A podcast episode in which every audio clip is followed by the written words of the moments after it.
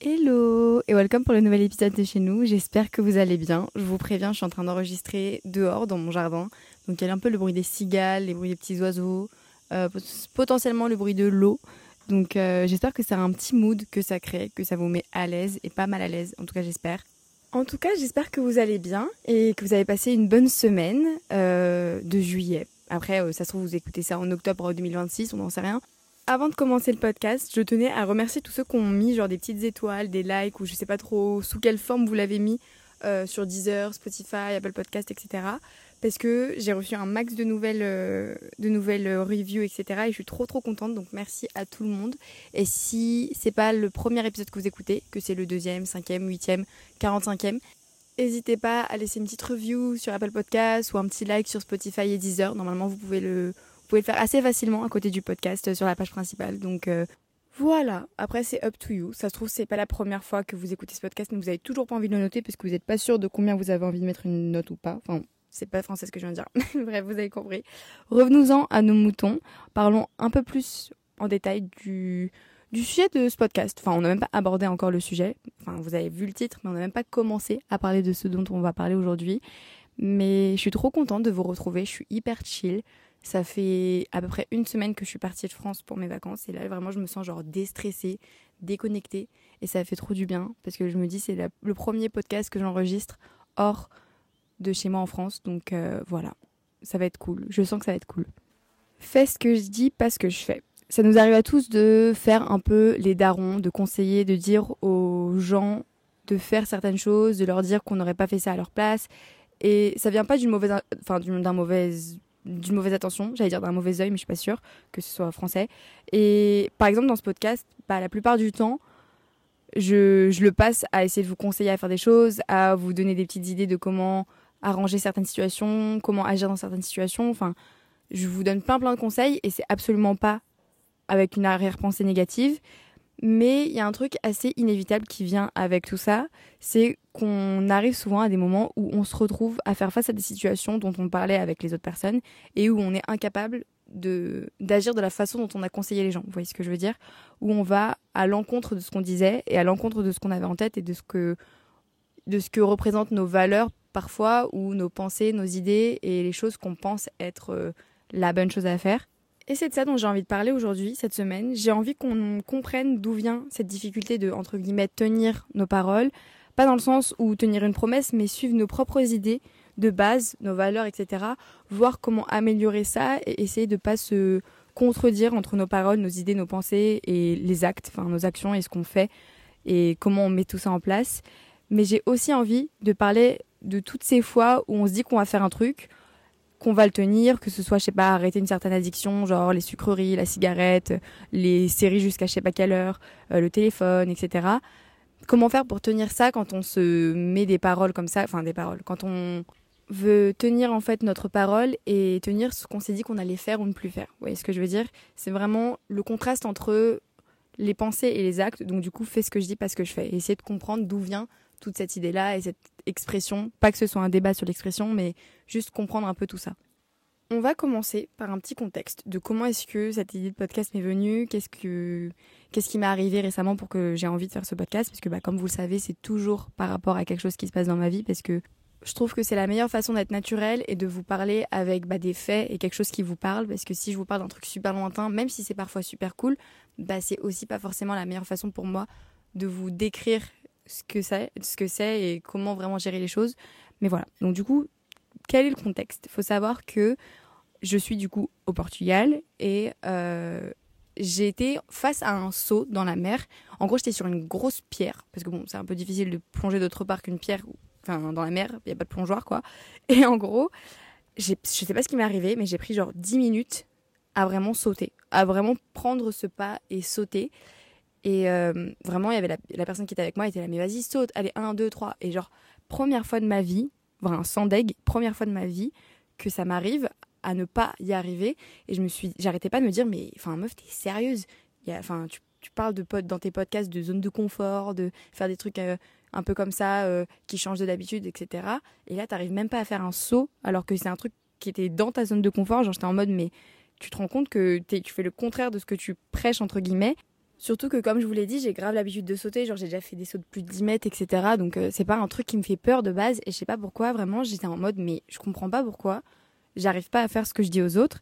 Genre, moi, je dis tout le temps aux autres euh, quand euh, ils sont face à un saut que c'est la meilleure chose à faire que de sauter. Je, là, je suis pas en train de parler de façon allégorique ou je parle d'un autre truc en mode sauter le grand pas de rentrer dans une école ou quoi. Non, là, je parle de vraiment sauter en mode face à une mer. Vous voyez ce que je veux dire? Je suis toujours là, la première à dire que faire ça, faire ce pas-là, c'est la meilleure chose à faire pour contrer sa peur de justement du vide, mais aussi de sa peur de plein d'autres choses et de se rassurer sur ça. Et je sais pas pourquoi j'arrivais pas à le faire et ça m'a vraiment déclenché ce truc de mais pourquoi est-ce que ça nous arrive autant des fois de faire le contraire de ce qu'on dit? Deuxième exemple, en parallèle de ce saut à la plage qui s'est passé il y a genre trois jours, euh, j'ai toujours, oh, oui, au final j'ai réussi à sauter, hein.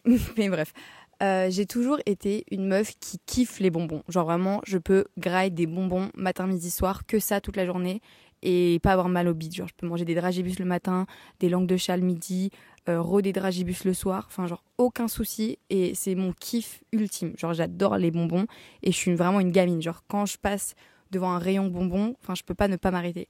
Et en gros, même si voilà, j'ai toujours graillé un max de bonbons, bah ces derniers temps avec genre la fin de mon stage donc du coup plus de temps libre et avec les festivals où bah tu sais t'as plein de stands de bonbons ou genre les anniversaires les fêtes etc où il y a plein de bonbons j'ai mangé un max de cochonneries comme ça. Genre je pense que je dois avoir plus de sucre dans mon corps que d'autres choses.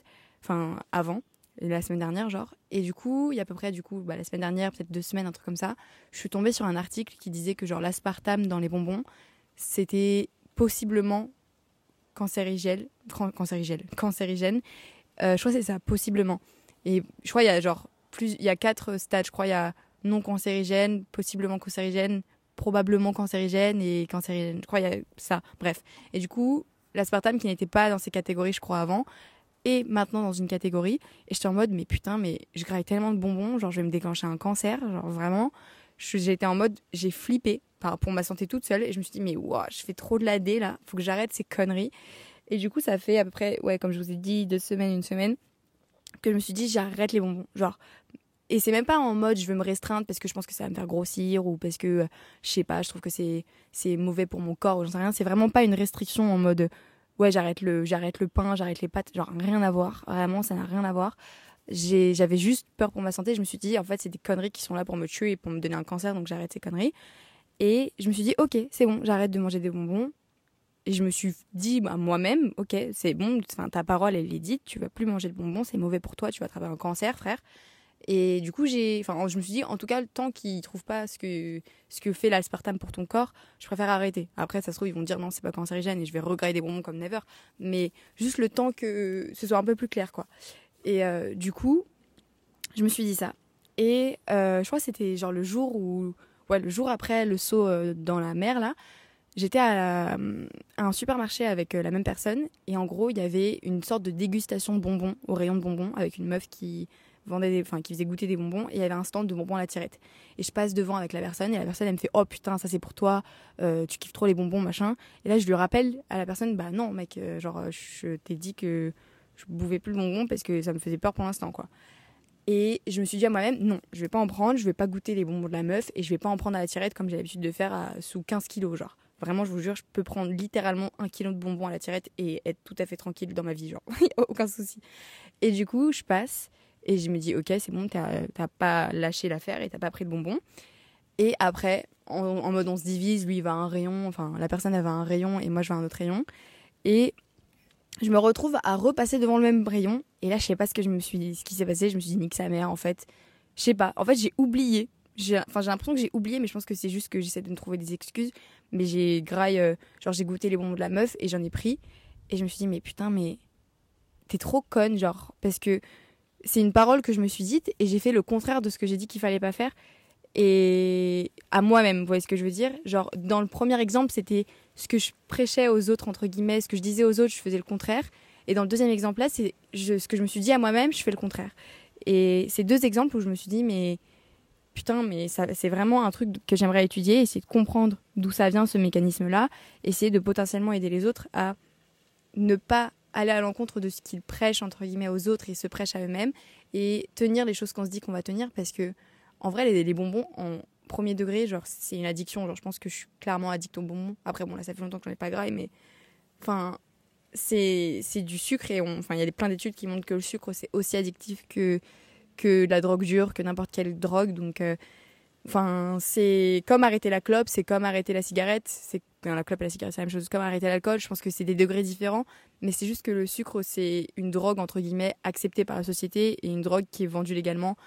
Alors que bah, l'alcool, tu as quand même besoin d'avoir un certain âge.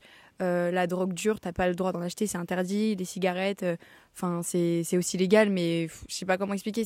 C'est moins bien vu sociétalement de fumer de d'être addict à la clope que d'être addict à des bonbons. Vous voyez ce que je veux dire? Ou au chocolat ou à n'importe quelle merde pleine de pleine d'additifs euh, comme les chips ou j'en sais rien. Vous voyez ce que je veux dire? Et bref, voilà, c'est là le contexte de cet épisode. Alors, déjà, je voulais un peu me poser la question pourquoi est-ce qu'on tient pas ce qu'on dit aux autres? Entre guillemets genre les conseils qu'on donne aux autres pourquoi est-ce que parfois on les tient pas? Pourquoi est-ce que des fois on agit un peu différemment de ce qu'on dit? Par exemple on peut très bien conseiller à quelqu'un ouais euh, d'étudier d'une certaine façon de faire ça un peu un peu mieux euh, un peu mieux s'organiser et puis le lendemain matin euh, c'est toi qui fais de la merde et c'est toi qui t'organises pas bien ou je sais pas dire à quelqu'un ouais mais non mais moi si une personne me parlait comme ça je lui, je, lui, dirais ça ça ça ou je la sortirais de ma vie. Et puis quand ça vous arrive après vous faites pas la chose que vous avez conseillé aux autres. Enfin il y a plein de situations comme ça où on se retrouve à faire le contraire de ce qu'on avait conseillé à, nos potes ou à nos proches ou à notre famille ou quoi. Et je pense que une des raisons pour laquelle on fait le contraire de ce qu'on dit, c'est parce que c'est de la facilité. C'est toujours plus simple de faire le contraire parce qu'on a envie de suivre ce qui est simple à suivre. Parce que c'est souvent quelque chose qui nous donne une, une gratification instantanée. Et je trouve que c'est pour ça que ça nous arrive autant de faire le contraire de ce qu'on dit, parce que souvent ce qu'on dit, c'est quelque chose qui est plus facile à dire qu'à faire. Et si on conseille par exemple à quelqu'un de, bah si, euh, je sais pas, euh, une personne elle te parle, enfin, imaginons vous êtes, avec, vous êtes en train de discuter avec un pote et votre pote il dit ouais euh, non mais euh, mon frère il me parle trop mal, euh, il est trop chiant avec moi, blablabla. Et là vous lui dites ouais non mais moi si mon frère me parlait comme ça, je lui dirais ça ça ça. Bah c'est quelque chose qui est plus facile à dire qu'à faire parce que si le lendemain après votre frère vous fait la même chose, bah c'est plus dur de d'agir que de parler. Et en fait je pense qu'on a on a cette difficulté à mettre en action ce qu'on dit parce qu'on se rend pas compte de l'ampleur que ça a et du travail que ça demande et que quand on le dit, ça paraît toujours plus simple que quand on fait, que quand on est face à la situation. Et je pense que c'est pour ça qu'on a autant de difficultés parfois à tenir ce qu'on dit. C'est parce que c'est tellement plus simple en fait de juste dire mais c'est facile de faire ça. Alors qu'en fait une fois qu'on est devant ben, il y a tellement plus de c'est tellement plus complexe et c'est tellement plus difficile à faire. Et je pense que c'est pour ça en, premier lieu que on tient pas forcément ce qu'on dit. Là je parle pas forcément de, de cigarettes d'addiction etc bien évidemment ça joue dedans mais là, je parle vraiment de en mode euh, quand on donne des conseils, quand on parle aux autres et quand on a nos propres valeurs et toutes ces, toutes ces idées qu'on a en tête, bah, c'est toujours plus facile à dire qu'à faire. Et je pense que c'est pour ça que parfois on n'a pas autant de facilité à faire ce qu'on dit que dire ce qu'on dit. Vous voyez ce que je veux dire? Bon, ça c'est assez logique, j'ai pas pété trois pattes un canard. J'ai voulu un peu regarder euh, quelles étaient les, les grandes idées, enfin les, les recherches qui ont été faites sur le sujet, les termes un peu psychologiques, philosophiques euh, qui ont été étudiés par rapport à tout ça. Et j'ai trouvé quelques petits trucs qui sont intéressants. Premièrement, il y a l'incohérence cognitive. Je vais vous dire un peu ce que c'est. En gros, ça décrit euh, le conflit interne, je vous lis la définition, qui se produit quand nos actions ne sont pas en accord avec nos croyances, nos valeurs ou principes. En gros, quand on fait le contraire de ce qu'on dit et ce qu'on pense, on a une sorte d'incohérence cognitive qui se passe dans notre cerveau. Et du coup, comme notre cerveau il comprend pas pourquoi on fait le contraire de ce qu'on pense ou de ce qu'on dit, bah, pour réduire cette incohérence entre guillemets au maximum, la plupart des gens, vous, moi, n'importe qui, on va rationaliser les comportements qu'on a en justifiant tout ce qu'on fait par les circonstances qui sont entre guillemets tout le temps exceptionnelles. Pour oh, il y a beaucoup de vent là, attendez. C'est juste dire à chaque fois non mais j'ai fait ça et c'est le contraire de ce que je pense, c'est ce que je dis parce que euh, c'est différent, euh, c'est pas la même chose.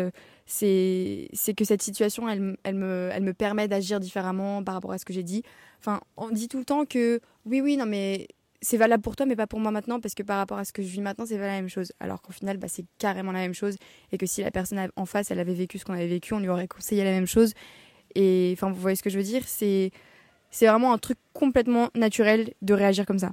Puis en parallèle, je suis tombée sur une étude qui s'appelle l'étude de l'écart entre les attitudes et les comportements. Donc c'est des chercheurs qui ont étudié l'écart entre ce que les gens disent, leur attitude déclarée, genre euh, ce qu'ils disent faire ou ce qu'ils disent qu'ils auraient fait ou qu'ils disent qu'ils vont faire, et ce qu'ils font réellement, les comportements réels de chacun, pour comprendre en fait les raisons derrière les incohérences qu'il peut y avoir à certaines situations. Et ils ont conclu pas mal de choses qui, je trouve, sont intéressantes par rapport à tout ça. C'est que il y a quatre choses qui ont un, un rôle primordial entre ce que les gens font et ce que les gens disent. Enfin, ce que disent, ce qu'ils disent et ce qu'ils font. Vous voyez ce que je veux dire? Premièrement, apparemment, il y a la pression sociale. Donc le, fait de se sentir en fait obligé de se conformer à ce qui est socialement en fait accepté ou attendu de, de toi, de vous, de n'importe qui selon ta situation. Et même si ça va en fait à l'encontre de la véritable conviction que tu peux avoir enfin, dans une certaine situation. Pour vous donner un exemple, imaginons dans vos valeurs, bah, vous n'avez pas envie de boire, vous n'avez pas envie, enfin, vous n'avez pas envie de boire ou vous avez envie d'arrêter de boire euh, de l'alcool aux soirées ou quoi.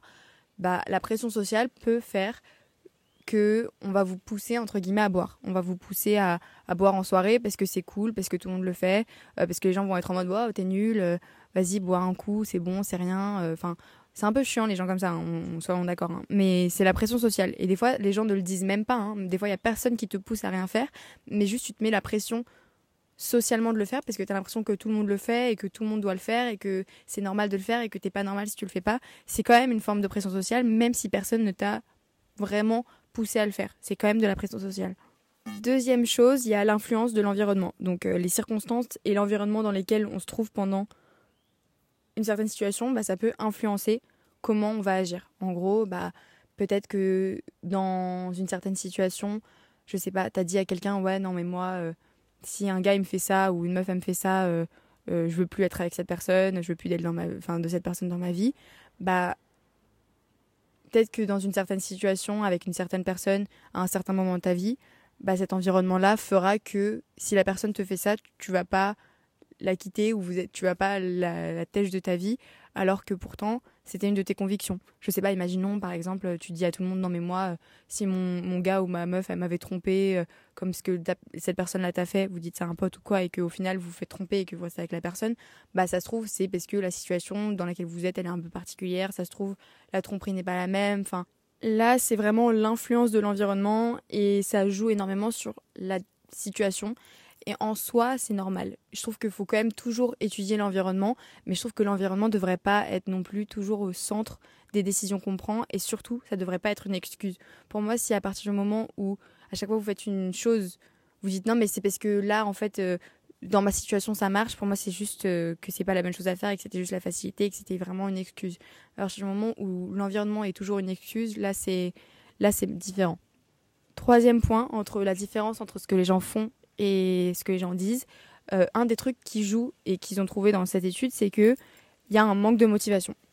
Ou alors tout simplement pas les bonnes motivations. Quand on dit manque de motivation, c'est par exemple, je sais pas, vous dites que vous allez arrêter de fumer, bah ça se trouve, euh, vous n'allez pas avoir en fait assez de motivation pour arrêter de fumer, et du coup, dans un moment de entre guillemets faiblesse dans votre parole que vous, êtes, que vous vouliez tenir, bah vous allez quand même fumer une clope parce que vous avez plus cette motivation que vous aviez au début. Ou alors, vous n'avez pas les bonnes motivations.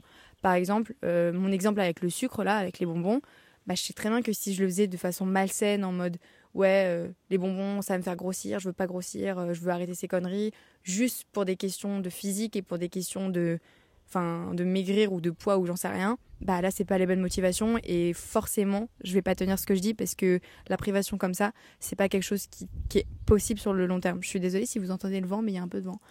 Euh, enfin voilà, les motivations sont hyper importantes et la source de la motivation et est-ce qu'elle est positive, négative, est-ce que c'est la bonne motivation pour les bonnes choses, bah ça joue énormément et heureusement que ça joue en fait. Et quatrième point, il y a l'inconscient et l'habitude. Parfois en fait nos actions sont les résultats d'habitudes complètement automatiques, c'est un autopilote ou d'impulsions inconscientes qui peuvent contredire en fait les attitudes qu'on a consciemment dans notre tête.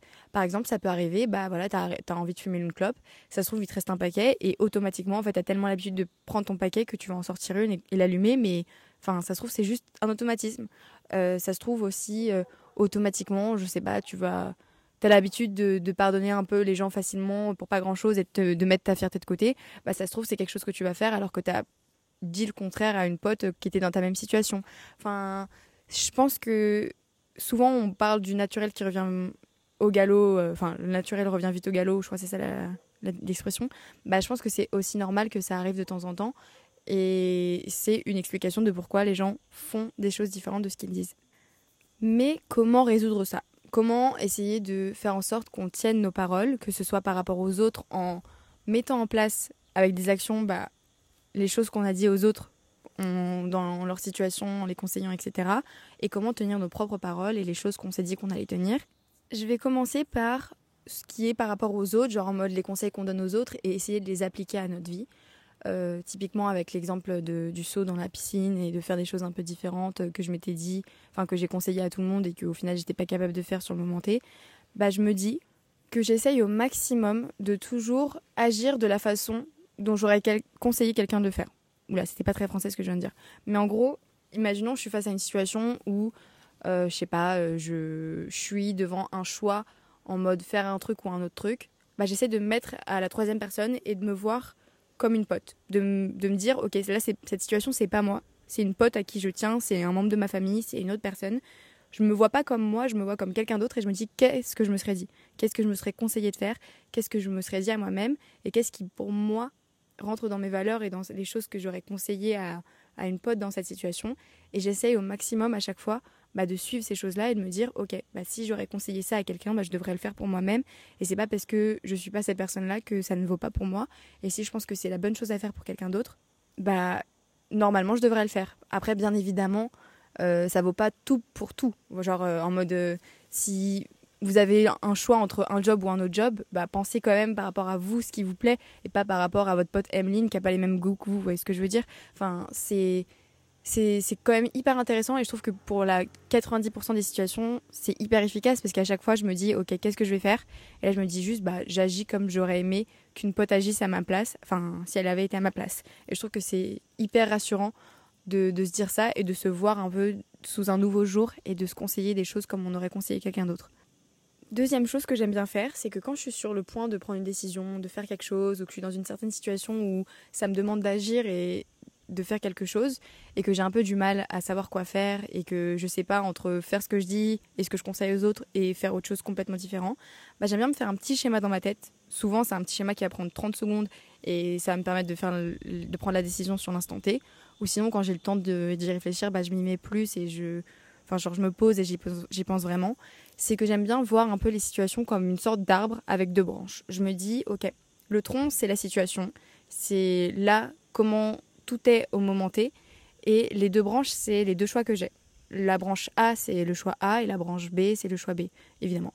Et du coup, je me dis, ok, là, je prends la branche A, qu'est-ce qui va se passer logiquement, normalement, dans un monde plus ou moins proche, qu'est-ce qui pourrait se passer si je prends cette décision-là?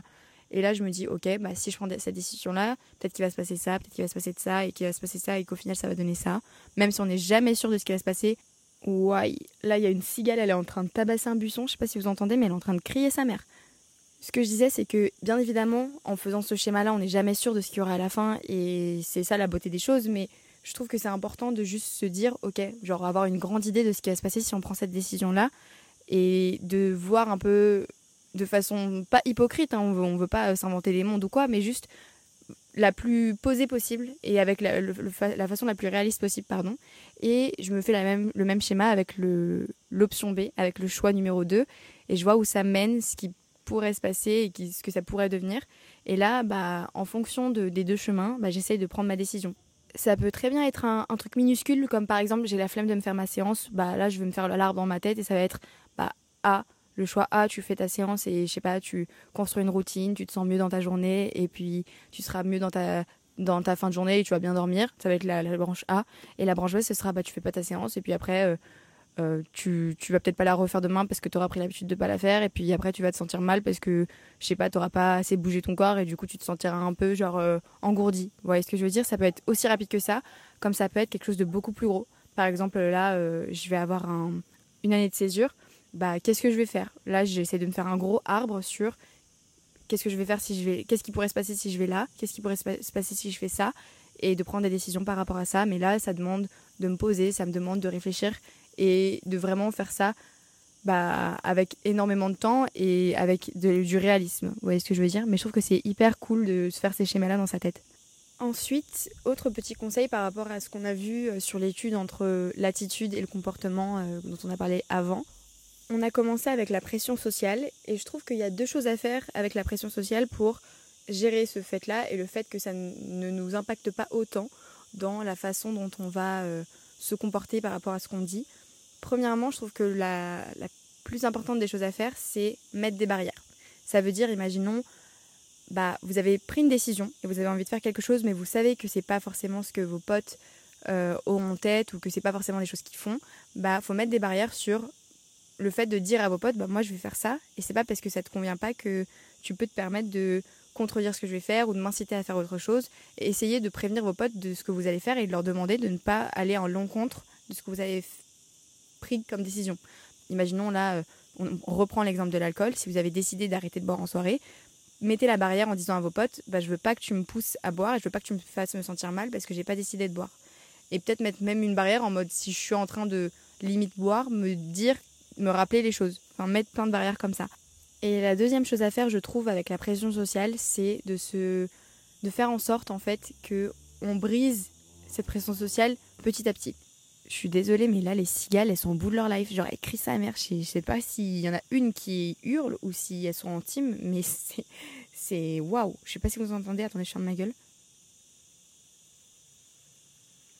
Enfin bref, ce que je disais, c'était euh, briser petit à petit cette pression sociale en faisant comprendre aux gens en fait les choses.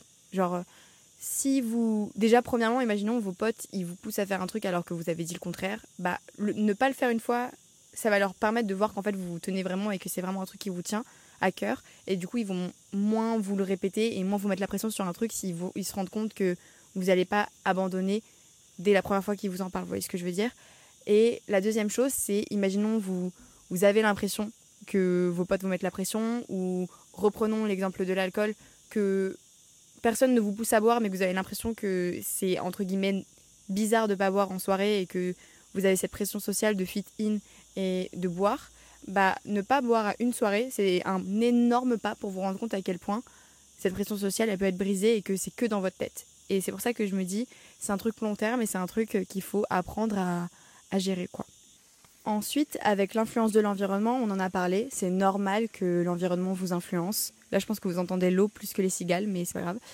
Euh, il faut juste euh, se rendre compte, est-ce que ça devient vraiment une, excuse? Et à partir du moment où c'est vraiment tout le temps votre excuse, il y a un problème. Et ce que je me dis, c'est qu'il faut vraiment être honnête avec soi-même et essayer de voir les choses en face et que c'est normal que des fois ça impacte et c'est normal que des fois ça vous fasse agir différemment de ce que vous aviez dit. Mais il ne faut pas que ça devienne une excuse tout le temps. Troisième point, on avait parlé de, du manque de motivation. Et là, je pense que bah, ça passe par être honnête avec vous-même. Est-ce que vous avez les bonnes motivations ou pas? Est-ce que vous, vous le faites ou vous faites pas ces choses-là pour les bonnes raisons, les mauvaises raisons? Et ça passe par un travail sur soi et sur un travail de comprendre pourquoi on fait les choses. Et à partir du moment où vous aurez les bonnes motivations pour les bonnes choses, bah, tout se fera beaucoup mieux et beaucoup plus simplement et vous aurez beaucoup moins de difficultés à tenir ce que vous dites que vous allez tenir. Et là, je vous renvoie vers le podcast Tuto Motivation qui, je pense, est parfait pour comprendre un peu comment faire les choses et comment gérer les choses. Et voilà, c'était un podcast un peu plus court que d'habitude. J'espère sincèrement qu'il vous a plu et que ça vous a aidé à un peu comprendre certaines choses, à mettre des mots sur certaines situations et à potentiellement bah, aider des personnes autour de vous. Donc n'hésitez pas à leur partager si jamais vous connaissez des gens qui font toujours ça, genre à qui vous avez tout le temps envie de, répondre, de, de répéter fais ce que je dis mais pas ce que je fais. J'espère que enregistrer à l'extérieur était une bonne idée et que vous avez pu quand même un minimum entendre ce que je dis et pas être trop distrait par les bruits des cigales et de l'eau et du vent et des potentielles voitures à côté. Euh, si c'est la pire chose possible, n'hésitez pas à me le dire sur Insta pour que je n'enregistre plus jamais à l'extérieur. Et si vous avez aimé, au contraire, bah dites-le moi, comme ça je pourrais faire un petit podcast par-ci par-là, un peu à l'extérieur. Mais en tout cas, merci beaucoup de m'avoir écouté et d'avoir passé ce temps-là avec moi dans vos oreilles ou en on speaker sur une enceinte Peut-être dans votre salle de bain, peut-être dans vos salons, peut-être dehors pendant que vous êtes en train de bronzer ou en train de, je sais pas, faire à manger. En tout cas, je vous fais des gros gros bisous. Je vous souhaite de passer une superbe semaine et je vous dis à la semaine prochaine. Bisous